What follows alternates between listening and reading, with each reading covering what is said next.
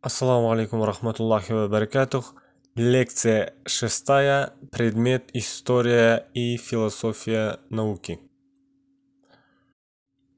Сегодняшняя тема новоевропейская наука или же классический этап развития науки. А, и точнее, э, тут научная революция 17 века и после этого идет эпоха просвещения – а в 17 веке произошли перемены, которые уже начались э, с, э, с эпохи Ренессанса, воз, воз, с эпохи Возрождения. Э, здесь основное мировоззрение заложил Галилей. Научные революции называют отрезок времени примерно от даты публикации работы Коперника Работа его называется «Об обращениях небесных сфер», которая вышла в 1543 году до деятельности Ньютона, сочинение которого «Математические начала натуральной философии» было опубликовано в 1687 году. 1687 году. И содержание научной революции заключается в том, что ученые делают открытия в различных областях науки, то есть устанавливают неизвестные ранее закономерности, свойства и явления материального мира, вносящие изменения в уровень познания.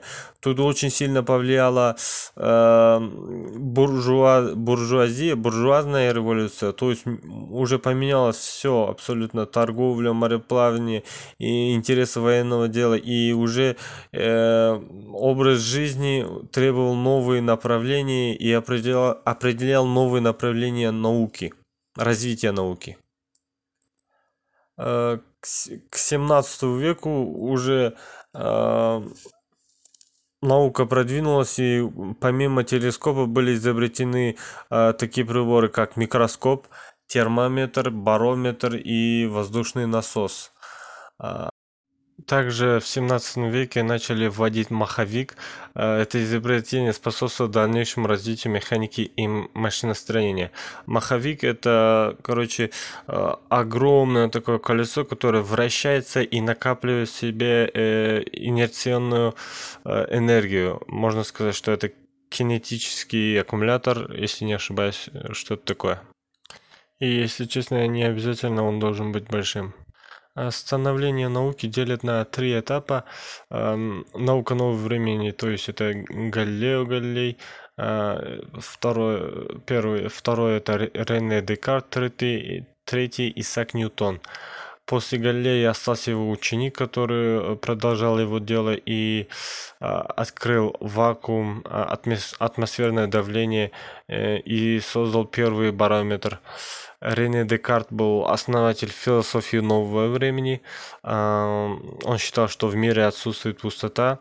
Также считал, что любое движение должно быть доказано. И когда у него спросили, э, докажите свое существование, он сказал, я мыслю, следовательно, я существую. Антиаргументом для этого э, было, э, такой, был такой аргумент, э, если не ошибаюсь, философа звали Сар, Сатор или Сартер, и что-то такое.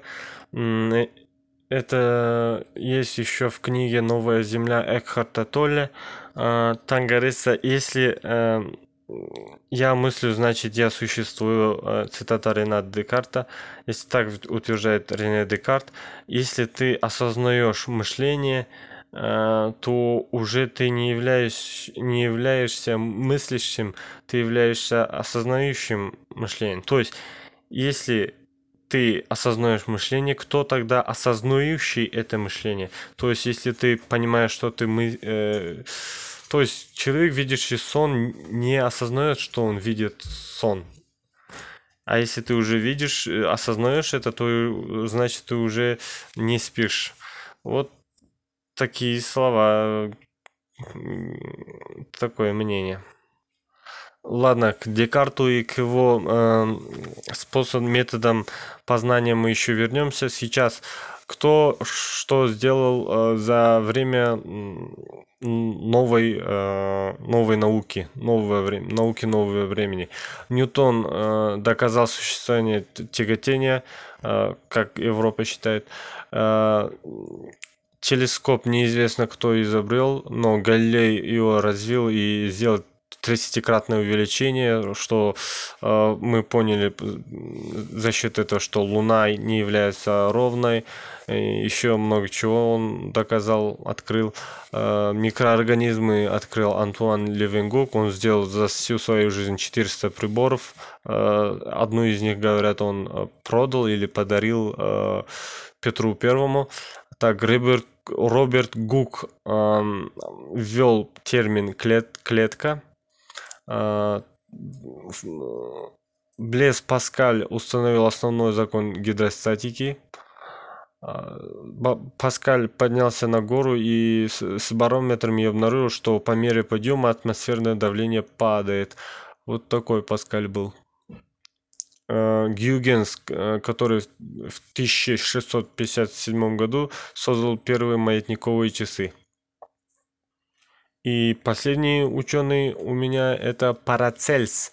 А Швейца... В Швейцарии он предложил модель трех начал серы, ртути и соли, которая оказала влияние на развитие химии и аптекарского дела. И теперь я хочу поговорить о двух методах э, дедукция и индукция. Дедукция э, Рене Декарта и индукция Фрэнсиса Бэкона. Дедукция, если простыми словами, то это когда способ, метод познания мира или же получения знаний, научный метод, который э, делает выводы от общего к частному. То есть, например, общая э, правда, аксиома какая-нибудь, смерть, например, что все люди смертные, это аксиома. А частные, например, именно там Джеки Чан смертный. То есть а, все люди смертные, с этим все согласны, и следовательно, Джеки Чан смертный, там Черчилль смертный, э, Кайрат Нуртас смертный, это более частному переходит. Это называется дедукция. А индукция э, это когда от частного идет к общему. Э, например, Шерлок Холмс часто, часто использует этот метод индукции. Например, он видит, что ручка лежит с, с левой стороны тетради, значит человек левша то есть он увидел один пример и сделал обобщенный, обобщенный вывод от этого.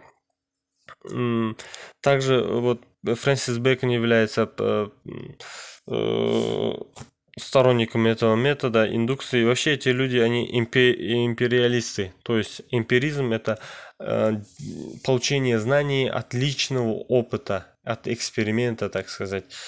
Э, кстати, он умер, кажется, от холода на севере из-за того, что э, проверял экспериментом а, э, способ консервации в окорочки, закапывая ее в снег. Так вот, например, также можно индукцию использовать э, таким образом. Например, люди заболели коронавирусом, э, берешь и одного человека наблюдаешь. То есть э, эмпиризм это когда эксперименты своими э, личным опытом наблюдаешь. И оказывается, он китаец. Другого смотришь, китаец. Третьего смотришь, китаец. То есть частные, частные э, наблюдения, делаешь общий вывод, что коронавирусом болеют только китайцы. Но на самом деле мы же понимаем, что это не так. В этом смысле можно сказать, что индукция э, ошибочная методика. Но Фрэнсис Бэкон говорит, нет, э, не надо делать после наблюдения сразу выводы.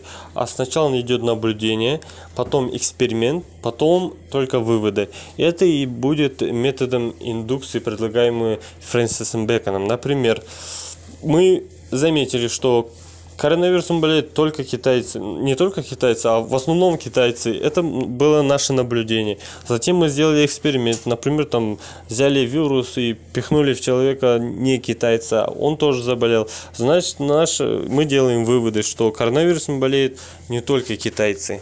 Э, вот и это метод индукции, который предлагал Фрэнсис Бэкон. А теперь э, я напомню, что он был империалист империализм или эмпиризм, короче, он поддерживал, э, проповедовал, э, пропагандировал эмпиризм. А, проблемы эмпиризма. На, на самом деле проблем эмпиризма много, несколько, но я знаю только одну, точнее запомнил только одну. Это, например, один ученый сказал, а, вот как вы говорите, что человек наблюдает, получает знания, и от этого исходя э, мы считаем, что это правда. Но как отличить э, субъективно от объективного? Если мы считаем, что наши знания объективны, но получаем это через одного наблюдения человека, то есть это же субъективно, каждый человек по-разному получает. Например, кто-то видит холодильник и говорит, это белый холодильник, и считает это за знание, но другой человек видит и говорит, что это серый холодильник. И все же субъективно. И э, здесь было много споров, каждый ученый что-то как-то доказывал, фамилии ученых я забыл, но один пример такой интересный, например, если человеку сказать, это аргумент э, против э, эмпиризма, это проблема эмпиризма. Например, если человеку сказать, представь э, треугольник, и он его представит, но невозможно его представить вроде такое объективное понятие, как э, треугольник, невозможно представить без субъективных составляющих. К примеру, один человек представляет треугольник э, равнобедренный, а другой человек представляет неравнобедренный, кривой и другой формы, разной длины э, каждого отрезка. Или же все равно, чтобы э, вообразить, представить представить э, треугольник, вам нужен фон, на котором вы будете представлять э, контурами треугольник. Э, соединять три точки контурами. И э, не существует фона без фона, без света. А в любом случае вы должны представить э, фон, имеющий определенный цвет. И цвет контура должен отличаться от цвета фона. Э, и на этом контрасте вы увидите треугольник. Если свет не будет отличаться, вы просто не увидите треугольник. В любом случае, даже если контур будет прозрачным, это тоже не сработает, вы не увидите. В любом случае, вы представляете какой-то свет, и один человек представляет на белом фоне черным контуром треугольник, другой на черном белым, другой на доске представляет зеленый на зеленой доске белым мелом. И все равно это все является э, субъективной составляющей. И это и есть проблема эмпиризма. На сегодня все. Всем салам алейкум.